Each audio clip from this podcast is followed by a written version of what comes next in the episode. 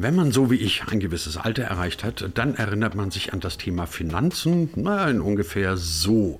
Man hat ein Konto gehabt bei einer Bank, dort wurde das ganze Geld hinüberwiesen, das man so verdient hat. Wenn irgendwie überschüssiges Geld noch übrig war, dann landete das auf sowas wie einem Sparbuch. Gekümmert hat sich um das Ganze ein Bankbeamter, der natürlich überhaupt kein Beamter war, aus unerklärlichen Gründen im deutschen Sprachgebrauch, aber so hieß. Der hat dann wiederum dafür gesorgt, dass das mit dem Geld, naja, einen soliden Weg gegangen ist und weil der Deutsche ja ohnehin nie sonderlich gerne sein Konto oder seine Bank gewechselt hat, war das Thema Bank und Geld und der dazugehörige Schalterbeamte natürlich meistens eine lebenslange oder zumindest sehr, sehr lange Beziehung. Tempi passati, die Zeiten sind vorbei, schließlich leben wir im Jahr 2021 und wie könnte es anders sein, auch Bank, Geld und Finanzen, diese Themen werden immer mehr vom Thema Digitalisierung bestimmt. Fintechs nennt man solche Unternehmen, die irgendwie die Bank aufs Handy bringen und Geldgeschäfte so vereinfachen, dass es meistens den Schalterbeamten nicht mehr braucht, die Filiale sehr häufig auch nicht. Und sein eigener Berater, das sind die Leute meistens dann selber. Beispielsweise Thema Geld anlegen bzw. investieren in Aktien, Brokerage. Das hat man früher auch noch auf etwas komplizierterem Weg gemacht. Inzwischen geht das ganz leicht mit einer App. Eine dieser Apps, die auf ein sehr junges Publikum abzielt, einfach zu bedienen ist und irgendwie cool und hip daherkommt, die heißt Bugs und mit deren Deutschlandchef Nils Hendrik Höcker, mit dem sprechen wir heute darüber, was Brokerage im Jahr 2021 so alles sein kann, vor allem dann, wenn es irgendwie digital sein soll. Und damit herzlich willkommen zur neuen Ausgabe von D25, dem Digitalisierungspodcast von Hybrid 1 und vom Digital Publishing Report. Ihr kriegt uns wie immer auf allen handelsüblichen guten Podcast-Plattformen und diese Folge seht ihr dann auch auf unserem YouTube-Kanal. Ich bin Christian Jakubetz und ich wünsche euch erkenntnisreiche 20 Minuten. Nils Hendrik Höcker, ich habe mir Ihr Angebot Bugs B-U-X wird es geschrieben, aber Bugs wird es gesprochen, wie ich gelernt habe. Mal so ein bisschen angeguckt. Da ist dann unter anderem ein Produkt wie Bug Zero dabei. Und im Bug Zero werben sie damit, dass sie sagen, es ist für den User, für den Kunden komplett kostenlos. Das finde ich sehr nobel und toll von Ihnen, fragen mich aber dann, wie, viel, wie finanzieren Sie sich denn, wenn Bug Zero oder überhaupt Bugs generell sehr, sehr kostengünstig beziehungsweise bei einigen Produkten kostenlos ist? Also wir wissen aus Erfahrung, dass ähm, für Kunden Preis und Gebühren zusammen mit einer Benutzerfreundlichkeit die wichtigsten Kriterien für oder gegen einen Online-Broker sind. Das heißt, basierend auf dieser Frage haben wir uns natürlich überlegt, was ist das entscheidende Produkt, ja, was man anbieten muss, damit man eben genau diese Kriterien erfüllt.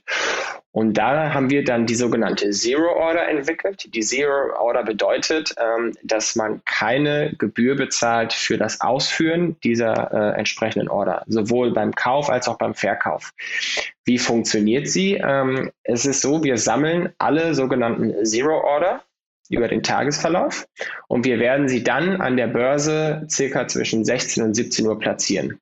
Durch diese Bündelung schaffen wir, dass der dass wir sehr, sehr, sehr niedrige Kosten haben und deswegen es sich für uns lohnt, auch diese Order entsprechend für null Gebühren ähm, zur Verfügung zu stellen. Jetzt kann man natürlich argumentieren, oh, das ist aber vielleicht jetzt ein Problem beim Ausführungspreis. Da haben wir dann einen Sicherheitsmechanismus eingeführt, der dann zwischen 4 und 5 Prozent beim Ein- und äh, Verkauf der Aktie gilt, sodass ich da quasi keinen Nachteil als Kunde habe, falls sich eine Aktie über den Tag irgendwie aus welchen Gründen auch immer extrem verändert. Wie verdienen wir Geld? Ja, ähm, ähm, aktuell haben wir natürlich auch noch andere Ordermöglichkeiten. Wir haben die sogenannte Marktorder und wir haben die Limit-Order. Beide Orders kosten für die europäischen und äh, Entschuldigung, für die europäischen Aktien 1 Euro, sowohl beim Kauf als auch beim Verkauf. Und für amerikanischen Aktien, da sind alle Ordertypen gratis. Allerdings haben wir dann 0,25 Prozent ähm, auf den Wechselkurs den wir berechnen. Und das sind aktuell die Einnahmequellen. Und wir arbeiten aber an sogenannten Mehrwertdiensten, die wir den Kunden irgendwann zur Verfügung stellen, die dann dazu führen, dass wir da gegen eine Gebühr ganz bestimmte Funktionen auch nochmal zur Verfügung stellen. Aber die Order, die Zero Order, wird immer provisionsfrei bleiben und wir werden also immer für alle unsere Kunden ein Angebot haben, was sie ermöglicht, gratis in Aktien und ETFs zu investieren. Ihr richtet euch als Zielgruppe ziemlich offensichtlich an vergleichsweise junges Publikum. Würde ich daraus schließen, a, eben dieses, dieses sehr niedrige ähm, Zugangslevel, also dass ich nicht erstmal mit hohen Gebühren, sonstigen Dingen konfrontiert werde. Zweitens, eine extrem simple Art, mein Konto zu eröffnen. Ich lade mir eine App, lasse mich online identifizieren und dann bin ich eigentlich schon drin. Die Webseite sieht fröhlich bunt aus und ihr duzt eure Leute konsequent auf der Webseite. Ähm, gibt es einen Grund dafür? Ja, wahrscheinlich gibt es ihn, dass ihr euch offensichtlich auf ein sehr junges Publikum fokussiert habt. Wir haben nicht per se gesagt, wir wollen einer ganz bestimmten Generation ähm, das ermöglichen. Gleichwohl ist es natürlich so, dass gerade die Generation, also die sogenannte Generation Y, ja, das sind die Millennials, und dann natürlich die nachfolgende Generation, die Generation Z, das sind ja beides die Generationen, die ja am allerstärksten von den Entwicklungen, die aktuell stattfinden, betroffen sind. Also der Niedrigzinspolitik zum Beispiel. Meine Generation und die nachfolgende Generation wird die, sind die Generationen, die als erstes davon betroffen sind, dass sie ja eigentlich mit den ganz klassischen Instrumenten, wie wir sie kennengelernt haben von unseren Eltern, eigentlich nicht mehr zurechtkommen werden. So, ich will jetzt nicht per se den, äh, den Standardspruch raushauen, ja, äh, dass die Rente nicht mehr sicher ist. Ähm, das ist, glaube ich, jetzt noch ein, ein sehr viel Zukunftsmusik. Aber es ist ja schon so, dass ich aktuell für mein Geld, was ich durch meine Arbeit verdiene, ähm, einfach keine Zinsen bekomme in den klassischen Produkten. So. Und diese Generation, vor allem die Generation äh, äh Y, also die, äh, die Millennials, hat natürlich gelernt durch die erste Krise, die wir erlebt haben, 2007, 2008, was es bedeutet, wenn äh, ein bestimmter Umschwung passiert. Und dadurch ähm, ist diese Generation auch kritischer geworden. Also wir sind, wir gelten ja als eine kritische Generation, ja. Das heißt, ähm, Vergleiche, äh, abwägen, ähm, die Pro und Kontras kennen, das ist viel wichtiger geworden. Das heißt, dieses Verhältnis, ich gehe zu meiner Bank und gehe zu meinem äh, Anlageberater oder meinem Banker, das, das gibt es einfach gar nicht mehr. So. Und dann kommt natürlich hinzu, dass natürlich auch die traditionellen Banken das ja auch nicht mehr im Prinzip anbieten. Ja, also es werden ja Filialen geschlossen, ja, und, und ich sage ja auch mal ganz gerne, der Bankberater hat jetzt auch in den letzten Jahren nicht unbedingt so gut performt, dass man ja sagt, oh, ich gehe jetzt sehr, sehr gerne in meine traditionelle Bank und öffne da jetzt ein Depot, weil es hat ja so gut geklappt in der Vergangenheit. Ähm, das sind Faktoren, die dazu führen, dass eben ein Angebot, wie wir es haben, natürlich eine bestimmte Generation anspricht. Wir sehen aber auch durchaus ähm, ähm, andere Altersgruppen, die bei uns aktiv sind. Ähm, also auch, äh, ich sage das jetzt mal, die älteren Semester, ja, also eben die äh, schon über 50 sind, die legen auch mit Bugs an. Es ist die kleinere Gruppe, aber sie ist auch schon signifikant. Und auch diese Gruppe, muss man dazu sagen, ähm, schaut sich natürlich auch Gebührenstrukturen an, weil ähm, eins ist klar, Kosten fressen schlussendlich ja Gewinne. Das heißt, wenn ich ein Depot haben kann, was keine Depotgebühren hat, was, ähm, was keine oder niedrige Kosten hat für die Orderausführung, das sind natürlich auch Kriterien, die auch durchaus eine andere Generation betrifft. Und gerade in Bezug auf Sparpläne oder vor allen Dingen regelmäßiges Investieren ähm, dann ist die Kostenfrage eine sehr, sehr wichtige, weil wenn man jetzt von vielleicht 10 Prozent ausgeht, auf das Jahr gerechnet, ja, und ich müsste dann aber äh, jedes Mal eine äh, ordentliche Gebühr bezahlen, dann ist das mit den Gewinnen am Ende nicht mehr so viel. Und dann hat man sich die Frage gestellt, ob man nicht dann doch vielleicht nur das Bankgebäude äh, in Frankfurt bezahlt hat mit seiner Gebühr und die hohen Kosten. Und das äh, interessiert viele Menschen. Ist das generell ein, ein Paradigmenwechsel, ein digitaler Paradigmenwechsel, den wir gerade im Verhältnis zum Thema Banking, Umgang mit Finanzen etc. erleben? Also Sie haben gerade mit so einem leicht ironischen Augenzwinkern die Bürotürme in, Ham in Hamburg, sage ich schon, in Frankfurt, um Gottes Willen in Frankfurt angesprochen. Ähm, aber eben auch so den Bankberater, der in den letzten Jahren jetzt nicht so wahnsinnig gut performt hat. Also um es mal salopp zu sagen, meine Generation kennt die Bank als eine Institution, wo dann der Schalterbeamte, obwohl er ja nie Beamter war, aber der Schalterbeamte saß in seinem Anzug in der Krawatte und der hatte dann gesagt, was du damit machst. Euer Ansatz ist keine Türme, keine Krawatten, wir haben eine App, entscheide du selbst. Du musst auch in gar keine Filiale mehr gehen, sondern du machst alles komplett digital. Wenn man das aber eigentlich mal konsequent weiterdenkt, dann heißt das doch eigentlich, dass das, was ihr da jetzt gerade erzählt, irgendwann mal in der Ablösung des tradierten Bankenmodells endet? Oder sehe ich das jetzt gerade ein bisschen zu düster oder euphorisch, je nachdem, wie man es sehen will? Ich glaube, das wird so sein. Ähm, wir sehen ja, das klassische Bankensystem wird ja auch schon abgelöst. Das fing ja schon mit Direktbanken an. Die größte Direktbank äh, in Deutschland ist mittlerweile im Prinzip der Halsbringer für die Commerzbank geworden. Ja, also die Commerzbank hat die Comdirect jetzt voll übernommen. Ähm, die Commerzbank hat Probleme, die Deutsche Bank hat Probleme, Sparkassen und äh, die, die Volksbanken müssen auch irgendwie Filialen schließen. Ähm, das ist ein Strukturwechsel, der findet statt. Daran sind jetzt nicht nur die neuen Angebote schuld, ne, sondern das ist natürlich auch das, was äh, äh, Nutzerinnen und Nutzer eben auch machen möchten. Ne? Die, die Entwicklung, die stattgefunden hat im Bereich Reise buchen, Hotels buchen, Versicherung online abschließen, das sind ja, das hat ja schon vor Jahren angefangen. Und warum soll das jetzt nicht unbedingt auch den Bankensektor betreffen? Und ähm, und einfach da ist es so, wer halt näher an den Kundenwünschen dran ist, äh, der wird im Zweifel das bessere Produkt für die nächsten Jahre haben. Und ich glaube, das können dann Fintechs oder auch Startups besonders gut. Ähm, und es fällt traditionellen Anbietern durchaus etwas schwieriger, dann da äh, ähm, das richtige Angebot zu finden. Es gibt sicherlich auch gute Ansätze und ich möchte das jetzt auch nicht einfach irgendwie alles schwarz malen. Ähm, das kann man so, glaube ich, nicht, aber man sieht das ja schon. Und äh, auch meine persönliche Karriere hat ja auch mit so einem sogenannten äh, Channel Switch angefangen. Ich war der erste Mitarbeiter bei Delivery Hero, ja, ähm, in Deutschland als Lieferheld bekannt wir haben im Endeffekt das Telefon ersetzt für den Endkunden, aber auch für die Restaurants ist ja eine ganz andere Einnahmequelle entstanden, weil sie viel mehr Bestellungen bekommen haben. Sie konnten ihre Bestellung besser verwalten durch die POS-Systeme.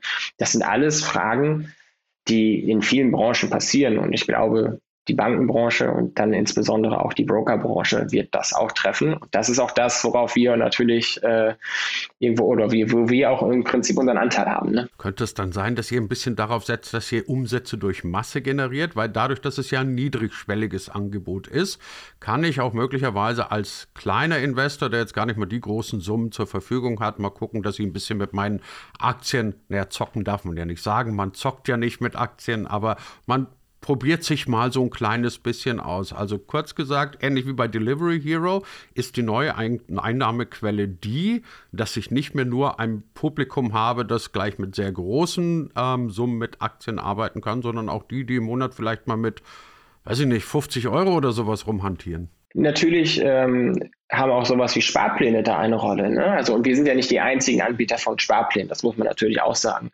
Aber wenn es um Sparpläne geht, ETFs, gerade das Produkt der ETFs ist in Deutschland sehr beliebt, beliebt aber auch Deutschland, äh, global sehr beliebt. Und das sind natürlich auch Produkte, die dazu führen, dass auch ein anderes Anlegerverhalten entsteht. Äh, gleichzeitig ist es aber auch so, es ist ja dass die traditionellen Anbietern ihr Angebot nur finanzieren können oder nur ein tragfähiges Geschäftsmodell haben, indem sie hohe Gebühren haben.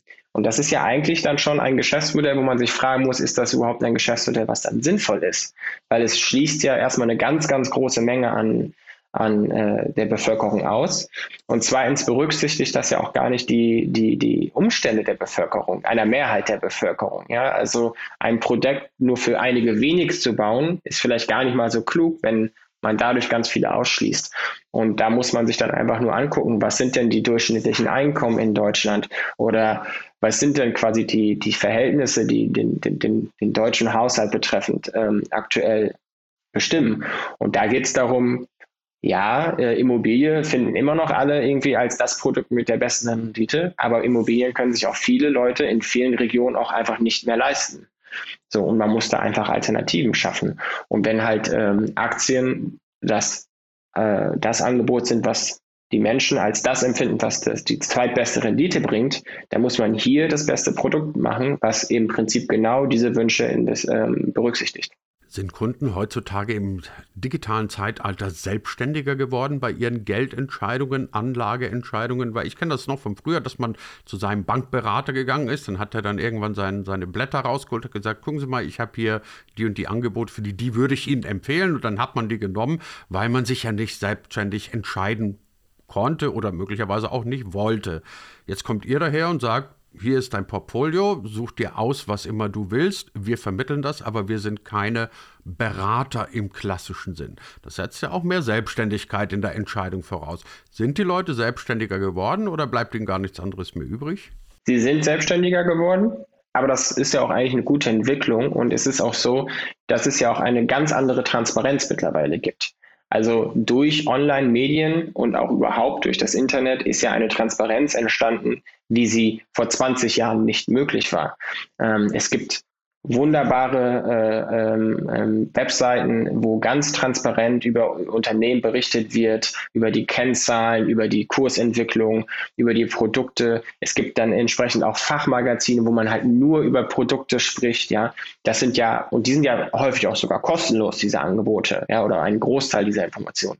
Also es war noch nie einfacher, Informationen über bestimmte Unternehmen zu finden ja auch seriöse Informationen, muss man auch mal ganz klar sagen, weil auch ja die Informationsquellen im Internet sind viel mehr und sie sind auch sehr gut. Es gibt, äh, es gibt äh, Blogs oder auch Podcasts von ja, Privatpersonen, die haben eine Tiefe und eine, äh, eine Analyse von bestimmten Unternehmen oder Themen. Das ist schon sehr beeindruckend. Und das können sich die Leute natürlich durchlesen, ja, auch wie wir heute. Wir haben einen Podcast, der dauert 15 Minuten. Das sind dann halt so die Informationsquellen und das führt dazu, dass die Leute selbstständiger sind und ich begrüße das. Wie sieht denn das aus mit Bugs? Ihr sitzt in den Niederlanden ähm, und äh, Sie sind jetzt der, der neue Mann oder gar nicht mehr so neu, aber doch noch irgendwie recht neu, der neue Mann für Deutschland und Österreich. Das impliziert, dass möglicherweise, sagen wir mal so, ein größerer Fokus auf diese Länder, insbesondere auf Deutschland, gelegt wird. Kurz gefragt, a, stimmt das so, dass ihr mehr in Deutschland machen wollt? B, ich zucke als Laie womöglich zusammen, sage, die sitzen in den Niederlanden, arbeiten nur mit einer App. Was ist, wenn mein Geld weg ist oder die crashen oder sonst irgendwas? Ich weiß, die Frage ist naiv, aber man muss sie sich trotzdem wahrscheinlich stellen. Ich finde, das ist eine sehr faire Frage ähm, und ich finde das auch eine sehr wichtige Frage, weil Aufklärung ist in diesem Fall auch ganz entscheidend. Ähm, ich fange erstmal an mit der Frage zu dem, zu dem Standort äh, oder zu Deutschland. Also ja, wir sind ein niederländischer Broker. Ähm, wir werden von dem Pendant von der BaFin ähm, reguliert. Und durch diese äh, Lizenz, die wir dann haben, darf man aber europaweit tätig sein. So, das gilt für alle Broker. Also ich darf auch als deutscher Broker eben entsprechend äh, in anderen Ländern auch aktiv sein. Das äh, ist möglich. Ähm, und wir möchten in Deutschland sicherlich mehr machen. Das hat auch dazu geführt, dass eben auch ich eben das Unternehmen mittlerweile jetzt also auch seit, auch dem, seit Oktober angehöre. Und äh, da liegt ein klarer Fokus drauf, weil Deutschland ist ein großer Markt, das ist keine Frage, Österreich genauso. Äh, und wir sehen hier einfach, dass unser Produkt auch hier ganz klar einen Mehrwert bieten kann und den wollen wir anbieten. Und das ist das Ziel von mir und dem Team. Und darauf freue ich mich sehr. Und jetzt natürlich die wichtige Frage zu dem Thema der, der Sicherheit. Ja, ähm, also zum einen ist es bei uns so, ähm, abgesehen, dass wir einen deutschen Kundenservice äh, haben mit deutschsprachigen Mitarbeitern, ist also hier sichergestellt, dass man auf jeden Fall immer einen Ansprechpartner hat. Ja, ähm, was die Sicherheit anbelangt, da haben wir hohe Hürden. Ja, also es ist so, wir sind, ich habe das gerade gesagt, wir werden reguliert äh, von der äh, von der sogenannten AFM. Das ist quasi die niederländische Aufsichtsbehörde. Wir haben äh, einen Clearing-Partner, das ist die ABN AMRO. Die ABN AMRO ist eine der größten Banken der Welt, äh, ein sehr etablierter äh, Anbieter. Und natürlich haben auch wir das äh, Einlagensicherungssystem, an das wir uns halten müssen. Das ist europaweit gültig. Ähm, da geht es um 100.000 Euro. Das heißt, falls die ABN, wo das Geld quasi äh, über angelegt wird, einmal pleite gehen würde, ist dieses Geld bis in dieser Höhe äh, gesichert. Gleiches ist, es gibt noch eine Absicherung in einer Stiftung die quasi das Geld schlussendlich verwaltet. Wenn wir als Anbieter, also der Broker, äh, auch aus irgendwelchen Gründen Konkurs gehen würden, dann würde diese, dieses Geld, also diese Aktien in dieser Stiftung gehalten werden und deswegen hätten dann Anleger immer noch Zugriff, wenn der Broker, in dem Fall wir als Bugs, nicht mehr äh, existieren würden.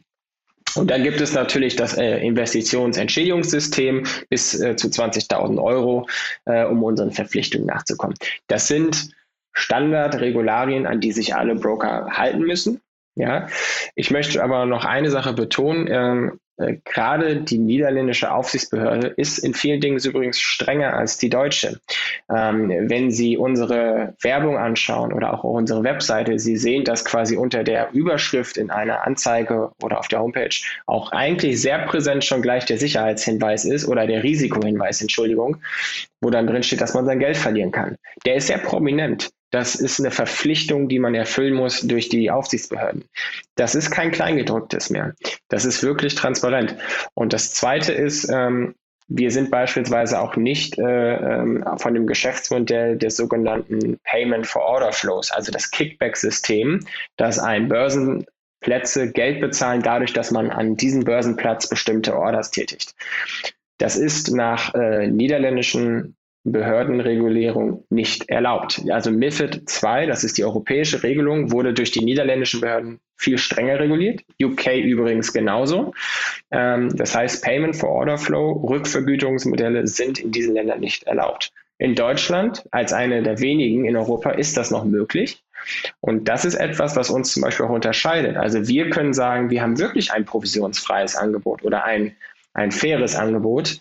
Als Kunde von anderen Anbietern bezahle ich äh, meistens noch eine Fremdgeldpauschale und ich bin abhängig von einem oder vielleicht zwei Marktplätzen alleine und da hat man dann noch den sogenannten Spread. Das kann dazu führen, dass ich durchaus nicht den besten Preis kriege. Und das ist bei uns anders. Dann lassen Sie uns dann mal zum Ende dieser neuen Ausgabe von D25 den kleinen Blick in die Zukunft werfen. Wir haben ja während des Podcasts ein bisschen darüber gesprochen, wie sich die Dinge gerade wandeln durch die Digitalisierung, möglicherweise auch durch andere Anforderungen des Kunden. Wenn wir jetzt mal so weiter gucken ins Jahr, sagen wir 2025, ähm, dafür steht ja auch das 25 in diesem Podcast, ähm, sind wir dann ein Volk von Menschen, die das Sparbuch nur noch aus dem Museum kennen, in dem gerade die letzten Bankfilialen geschlossen werden, in dem die Menschen mit ihren Handys durch die Gegend laufen und sind wir dann ein Volk von Aktionären und ETF-Sparern? Ähm, oder bleibt es erstmal noch bei einer vergleichsweise kleinen Nische? Ich frage deswegen, weil ich interessanterweise jetzt echt einige Male gelesen habe, dass ETF-Produkte inzwischen deutlich populärer sind als äh, viele, viele andere ähm, Anlagemöglichkeiten, die man bisher gekannt hatte ob es keine Filialen gibt in 2025 und ob das Sparbuch komplett abgeschafft ist. Ähm, diese, diese Prognose mag ich nicht geben. Ich glaube, es wird immer noch ganz viele Leute geben, die sich dann doch immer noch an, auf diesem Wege irgendwo ähm, orientieren. Die Zahl derer, die das nicht tut, die steigt. Sie steigt jährlich. Sie ist letztes Jahr ganz stark gestiegen, also 2020. Ähm, es gibt mehr Anleger in Deutschland als vorher. Ähm, wir sind also auf einem guten Weg und für uns, wir begrüßen das logischerweise. Ähm, ich glaube auch, dass äh, grundsätzlich dieser Wandel stärker sein wird, weil es gibt verschiedene Faktoren, die da eine Rolle spielen. Es gibt eine höhere Akzeptanz vom bargeldlosen Bezahlen.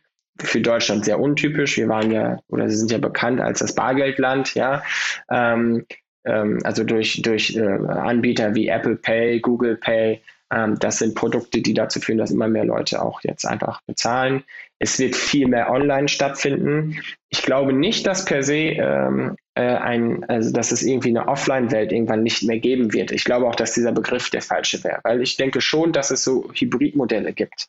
Und ähm, ich glaube, wer das am besten anbietet, ich glaube, der hat wirklich den Mehrwert für den, äh, für den Kunden geschaffen. Aber klar, man sieht da eindeutig einen Trend zu mehr Online, zu noch mehr Selbstständigkeit und dass die klassischen Angebote so nicht mehr den Zeit, äh, äh also nicht mehr der Zeit entsprechend äh, die, die meisten Nutzer anspricht. Und dann findet das, glaube ich, statt. Und deswegen kann man sagen, 2020, es wird mehr Aktionäre geben, es wird mehr digitale Angebote geben und ich glaube, dass es traditionelle Anbieter sehr schwer haben werden. Sagt unser Gast in der neuen Ausgabe von D25, Nils Hendrik Höcker von Bax. Ganz herzlichen Dank dafür. Ich habe zu danken. Vielen Dank.